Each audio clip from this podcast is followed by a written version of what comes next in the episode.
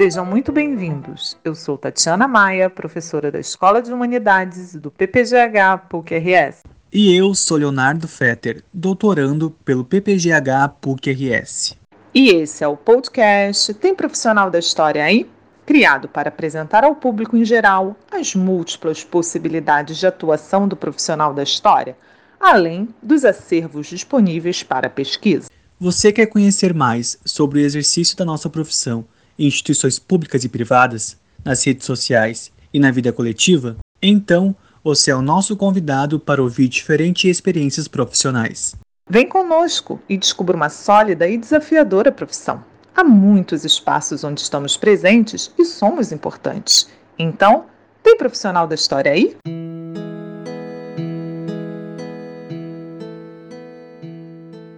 Nossa entrevistada de hoje é a historiadora portuguesa Helena Pinto. Helena possui licenciatura em História pela Universidade do Porto, é mestre em Patrimônio e Turismo pela Universidade do Minho e doutora em Ciências da Educação, com especialidade em História e Ciências Sociais também pela Universidade do Minho. É formadora de professores nas áreas da didática da História e de História da Arte Patrimônio Cultural certificada pelo Conselho Científico e Pedagógico de Educação Contínua de Portugal.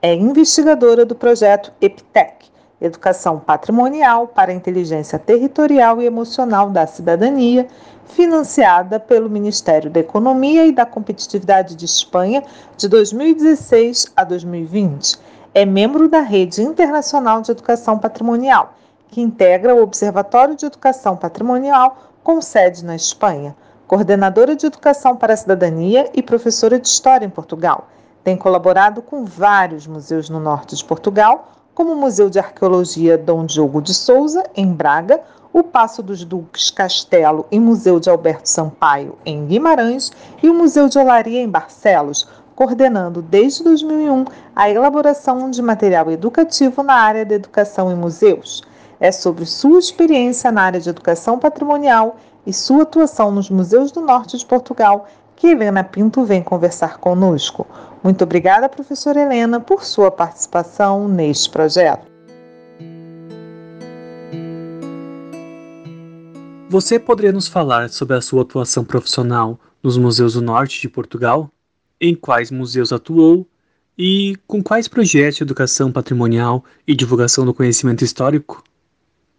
Antes de mais, gostaria de agradecer o convite que muito me honra para participar neste podcast e partilhar com todos os ouvintes algumas ideias e um pouco da minha experiência no âmbito da educação patrimonial e da educação histórica. Respondendo agora à pergunta sobre a minha atuação em museus aqui do Norte de Portugal, assim como nos projetos de educação patrimonial e no seu contributo para a divulgação do conhecimento histórico, recuaria até ao ano 2001 e a realização do mestrado em Património e Turismo. No entanto, a minha ligação ao património é anterior pois durante a licenciatura em História no ramo educacional e mesmo depois, já como docente de História no ensino secundário, participei em campanhas de escavações arqueológicas dirigidas por um professor da Faculdade de Letras da Universidade do Porto, no âmbito da exploração de sítios arqueológicos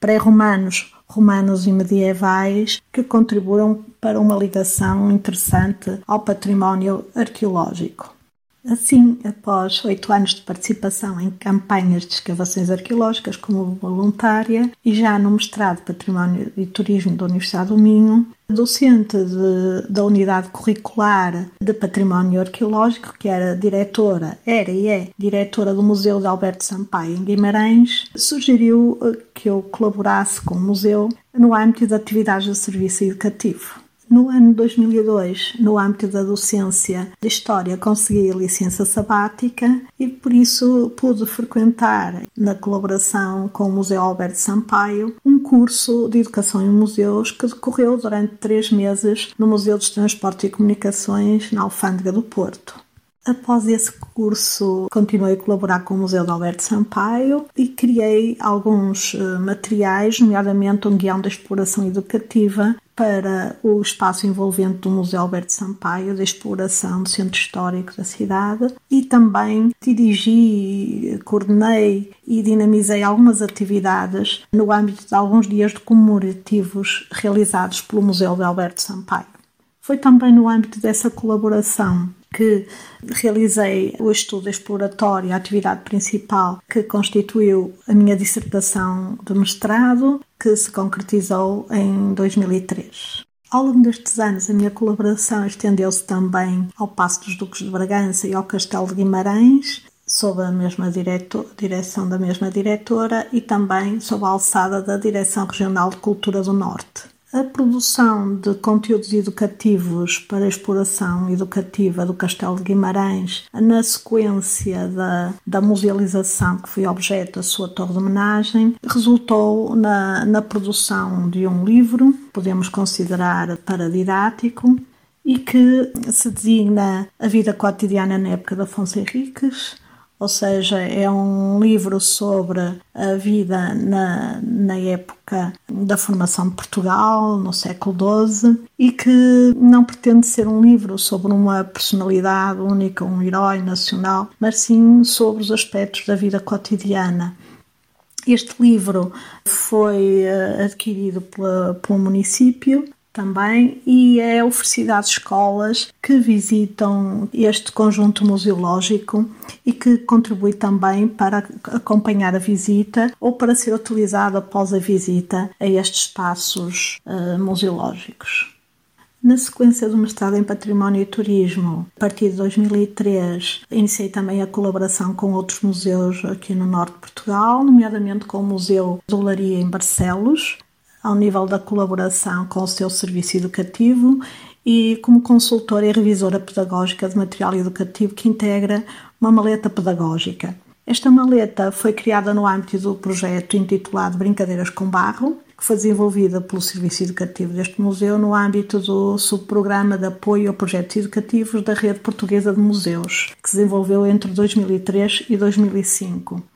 Foi um projeto muito interessante. A produção da maleta pedagógica resultou num conjunto de materiais que incluía vídeos com entrevistas a artistas locais, material para a produção de objetos de barro e que era fornecido às escolas da área do município de Barcelos, onde situa este museu, mas o objetivo era que também trazer as escolas ao museu.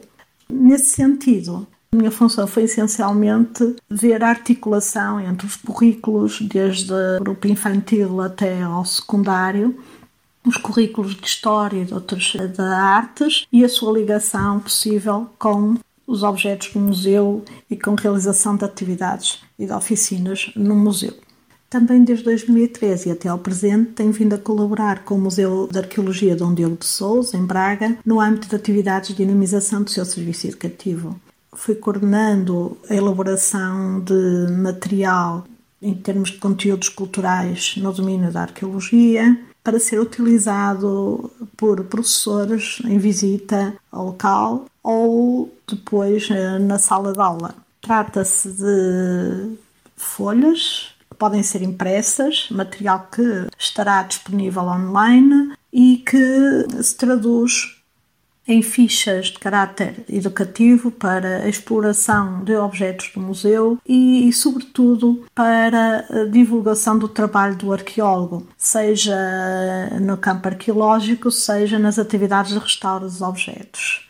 Atualmente, parceria com este museu traduz-se sobretudo na realização de atividades em colaboração com arqueólogos do museu ou arqueólogos que têm algum tipo de parceria com o museu e que uh, vêm à escola ou atividades realizadas em parceria com a escola, no sentido de desenvolver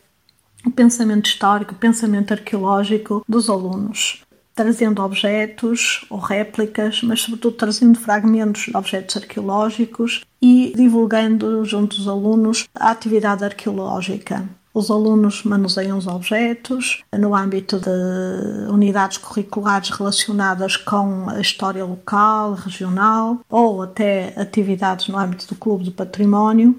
e desenvolvem o seu espírito crítico, o seu pensamento histórico e, sobretudo, a capacidade de questionar, que é um dos aspectos mais importantes. Aprender a levantar questões em relação aos objetos, àqueles que os criaram e, sobretudo, procurando perceber os diversos contextos em que os objetos foram encontrados. Qual a importância do patrimônio local para o ensino de história? A relação entre património, nomeadamente património local, e o ensino de história é algo que me interessa e preocupa desde a minha licenciatura em História e ao longo destes anos no âmbito da docência de História. Eh, se durante o, mestrado, a realização do mestrado em Património e Turismo e nos anos eh, seguintes de colaboração com os museus, procurei eh, dar um enfoque, sobretudo, à educação em geral, não só no âmbito formal, mas também não formal, da educação em museus, mas sempre com a ligação ao, ao enquadramento local uh, e regional será sobretudo a partir da realização do meu doutoramento em Ciências de Educação na Universidade do Minho, que incidiu sobre o âmbito formal, e nomeadamente sobre o ensino de História, que esta ligação com o património local passa a ter um, um enquadramento teórico, epistemológico e também prático, com enfoque incidindo na educação histórica. No âmbito do constitutivismo social, a linha de investigação e educação histórica, nomeadamente a linha de Danny Shamil, de Peter Lee, trazida para Portugal por Isabel Barca, tem desenvolvido abordagens que dão ênfase à natureza situada e ao contexto social da aprendizagem, salientando que se os professores não conhecem as ideias prévias dos alunos, estes poderão simplesmente assimilar o que foi dito nas suas preconceções e por isso o conhecimento histórico uh, não, se, não se dá, não se desenvolve. Este tipo de pesquisas, que são essencialmente qualitativas, tem-se focalizado não só nas ideias substantivas, ou seja, nos conteúdos, mas também da natureza da história. E daí a pertinência de propor atividades de ensino e aprendizagem para a exploração de ideias dos alunos, de forma a detectar se os alunos revelam formas mais, mais ou menos sofisticadas de raciocínio histórico. Esta linha de investigação tem dado origem a várias teses de doutoramento, também de mestrado, inclusivamente no Brasil e atualmente é uma linha que já se estende por vários países aqui da Europa também. No entanto, apesar de alguns progressos, continua a constatar-se, quer nos programas curriculares, quer na prática de sala de aula, um enfoque nas fontes escritas e por vezes iconográficas. E isso é algo que tenho vindo a constatar ao longo destas décadas dos estudos realizados. A utilização de fontes patrimoniais, nomeadamente em contexto no ensino de história, não é tão frequente como seria desejável tal como a implementação de estratégias de educação patrimonial, assistindo-se apenas ao uso ocasional de fontes primárias para estimular a curiosidade, muitas vezes, ou ilustrar apenas casos particulares. Por isso, considero que o uso de estratégias de ensino que envolvam experiências com significado para os alunos, nomeadamente a visita a sítios, museus locais, sítios arqueológicos próximos, com questões abertas sob evidência, ou seja, utilizando as fontes patrimoniais de modo a tomarem consciência daquilo que sabem, distinguirem o que sabem daquilo que não sabem, levantar suposições, hipóteses, é fundamental para o desenvolvimento do seu pensamento histórico. Embora a maioria das situações de ensino tenham lugar eh, na sala de aula, Algumas, e talvez as mais produtivas em termos de aprendizagem dos alunos, realizam-se no exterior, em museus, em sítios patrimoniais e mesmo no meio envolvente da escola. Tantas vezes, ao dobrar a esquina na praça próxima, há elementos patrimoniais tão interessantes e também elementos do património imaterial que familiares uh, veiculam que são interessantíssimos em termos de, de abordagem de utilização no ensino de história. As atividades no âmbito da comunidade local podem constituir um método válido para a progressão de ideias dos alunos, desde um nível baseado na experiência cotidiana até conceitos históricos mais avançados. Além disso, uma abordagem local dos conteúdos históricos pode estimular os alunos a trabalhar de forma mais reflexiva e crítica, mesmo baseando-se, por exemplo, em fontes da história oral. envolvendo-se tanto na vertente teórica como na prática, pois isso implica também uma ligação à comunidade onde vivem, e se o contacto direto com os artefactos ou os edifícios do passado ou essas memórias da história oral são oportunidades para aprofundar conhecimentos sobre as pessoas, os lugares, acontecimentos, vivências, deve permitir algo mais que isto. Não se deve confinar ao local, ao regional, deve relacionar-se com a história nacional, com o currículo, com a história europeia, neste caso, com a história, com o global Deve haver essa, essa relação múltipla. Para tal, o trabalho com objetos na sala de aula, tal como nos museus ou noutros locais, não se pode confinar a uma sessão, a uma visita esporádica. Deve ser um trabalho contínuo. Por isso, não se pode falar no desenvolvimento do ensino da história sem se falar da formação de professores. Neste âmbito, temos vindo a apontar a necessidade de melhorar a formação de professores e temos procurado trabalhar nesse âmbito, nomeadamente na formação de professores em exercício, de modo a promover a tomada de decisões por parte de professores relativamente aos currículos e à produção de materiais educativos, sublinhando a importância da ligação entre a investigação e a ação, ou seja, entre o próprio professor pesquisar os resultados, é? a produção e avaliar os resultados da utilização dos materiais educativos que produz, o desenvolvimento de das aprendizagens dos alunos, de forma a que a estimular a curiosidade, o espírito crítico dos alunos, o contributo das atividades educativas baseadas em evidências através de experiências práticas dentro e fora da aula, resolução de problemas, trabalho em equipa, a relação com a cidadania tão importante e outras competências específicas da disciplina de História, nomeadamente desenvolvimento das ideias de, de, mudança, a ideia de significância e de empatia histórica, a relação com o outro nos diversos contextos históricos.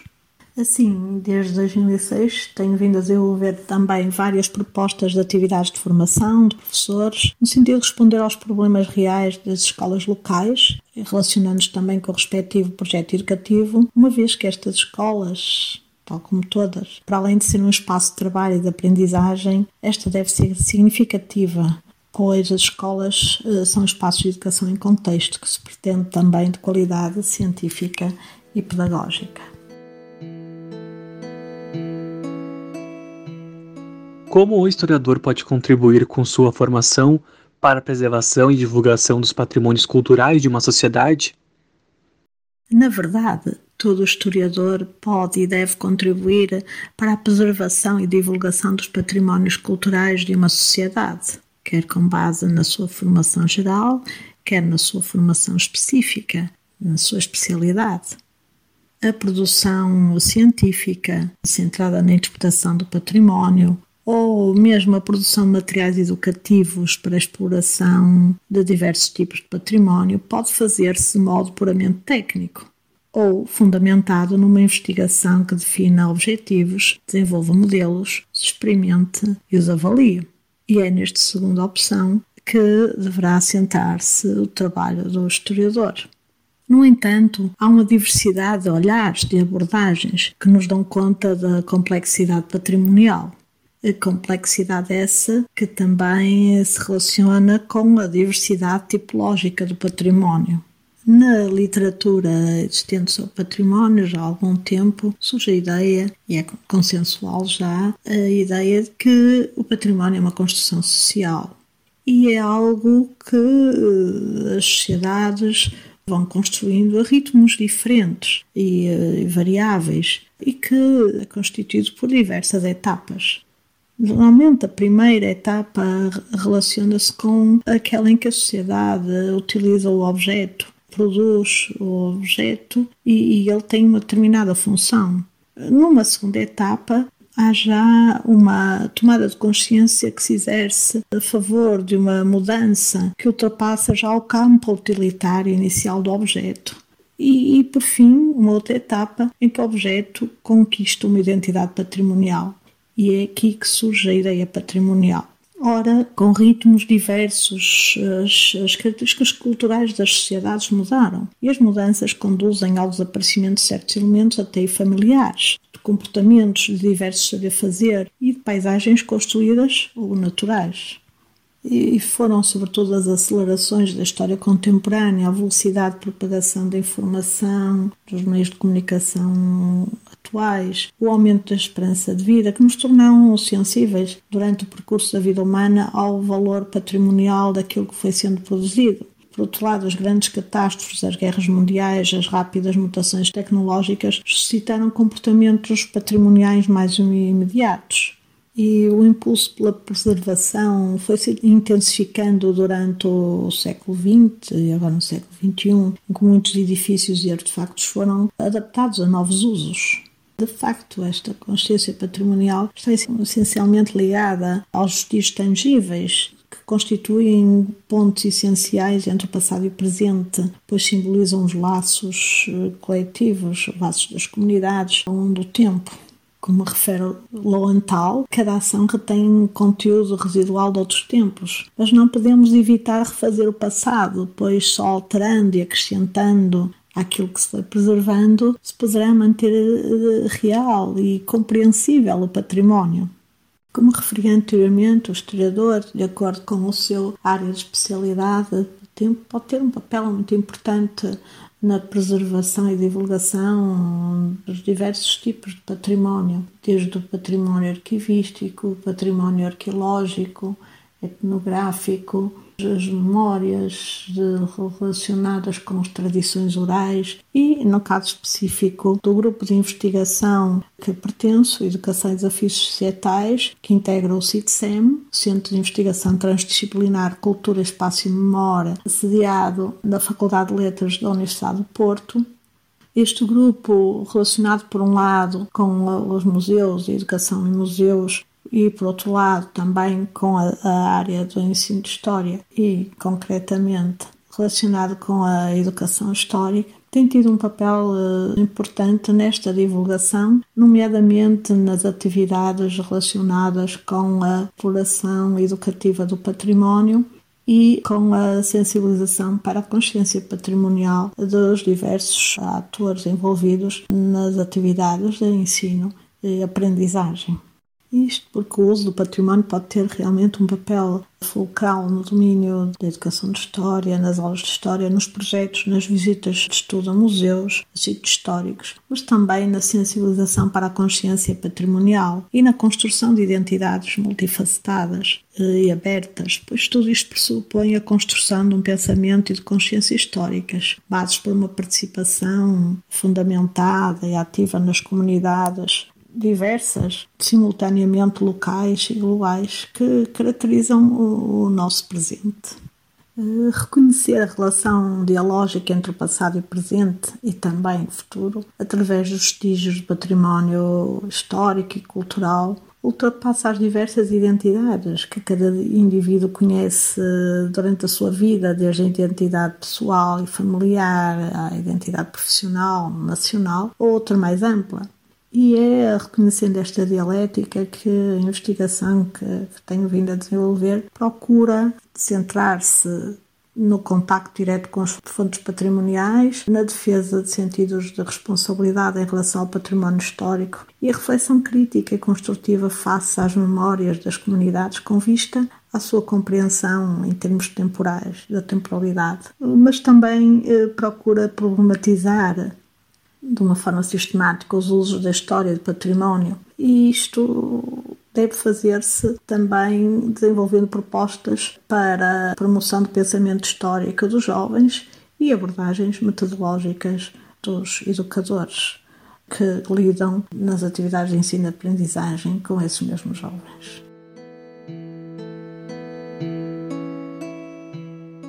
Como pensar os usos do passado na construção da cidadania através do patrimônio cultural? Considero que a construção de uma consciência patrimonial é indissociável da própria construção da cidadania. O património pode tornar-se um campo apropriado à compreensão da cidadania, na qual a expansão dos direitos culturais ocupa um lugar central. O próprio fenómeno social da explosão de sítios patrimoniais, heritage boom, eh, na terminologia anglo-saxónica, e considerado como obsessão moderna pelo passado idealizado, perante a acelerada perda de referências no mundo globalizado em constante mutação, como refere Walsh, tenho acompanhado uma passagem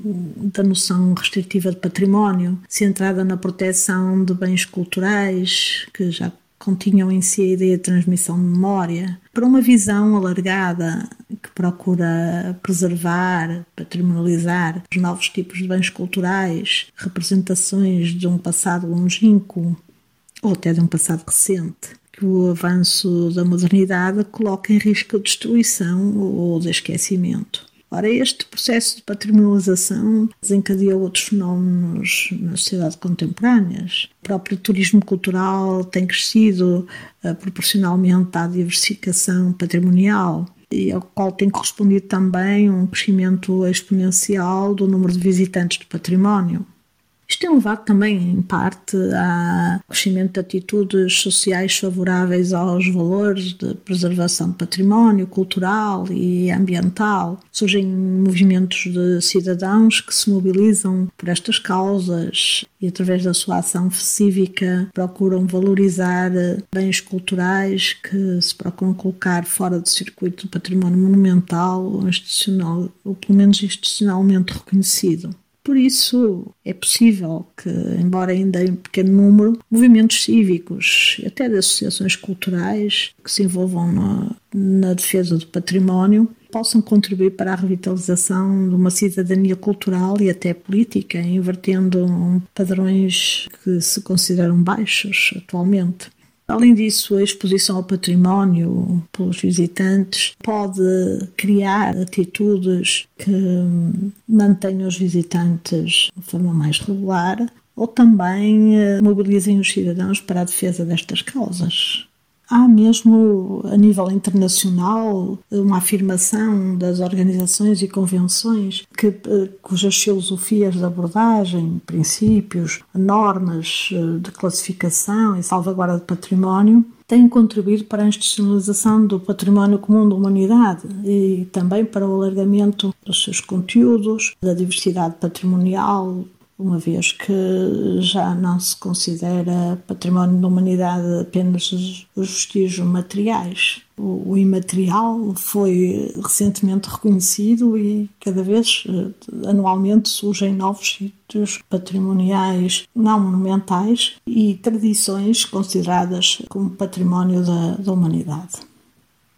Em articulação com uma cidadania ativa, chama atenção para que foi disposto na Declaração Universal sobre a Diversidade Cultural, 2002, que, que refere, nomeadamente no artigo 4, que ninguém pode invocar a diversidade cultural para violar os direitos humanos garantidos pelo direito internacional, nem para limitar o seu alcance. E no artigo 5 refere que toda a pessoa deve poder participar na vida cultural que escolha e exercer as suas próprias práticas culturais dentro dos limites que impõem o respeito pelos direitos humanos e as liberdades fundamentais. Aqui, claro, a noção de uma também de uma cidadania global que se pretende desenvolver e não apenas uma cidadania vinculada à própria comunidade ou ao contexto nacional. Também não podemos esquecer que a identificação com o património começa por ter essencialmente uma base local, forjada com base em elos socialmente mais fortes e menos distanciados uh, do que com o património nacional ou mesmo internacional. Neste âmbito, colaborei com um projeto como investigadora do CITSEM, juntamente com outros colegas, no projeto Epitec, Educação Patrimonial para a Inteligência Territorial e Emocional da Cidadania, coordenado pela Universidade do Elba em Espanha, mas que estendeu a colaboração a investigadores de vários países, da Europa e também na América Latina, e que teve como principal objetivo a análise de boas práticas e também o desenho e intervenção no ensino obrigatório, procurando desenvolver projetos de, de, de intervenção junto das comunidades locais e de relação dos jovens estudantes com as suas comunidades, no sentido de uma compreensão e de uma intervenção com projetos educativos na comunidade, no, sentido de interpretar as tradições e o património existente na, na sua comunidade e eh, levá-lo à escola, incluí-lo no, no, no seu currículo escolar, no sentido de uma compreensão mais sustentada do passado dessas, dessas comunidades. E é precisamente esse o objetivo. O património pode mobilizar a intervenção eh, de alguns setores sociais que se mobilizem de defender a sua importância, outros desenvolverão representações favoráveis e positivas sobre a sua função na sociedade, mesmo que, por vezes, essa valorização do património colida com atividades económicas ou estilos de vida, mas progressivamente através de uma, do exercício de uma cidadania mais ativa e consciente, o debate e mesmo a intervenção das próprias comunidades científicas pode levar a uma tomada de consciência sobre a importância da utilização do, do património no estudo do passado e, e do presente, e da compreensão do presente destas mesmas comunidades. Espero ter respondido e uma vez mais agradeço o convite e desejo muito sucesso ao vosso projeto.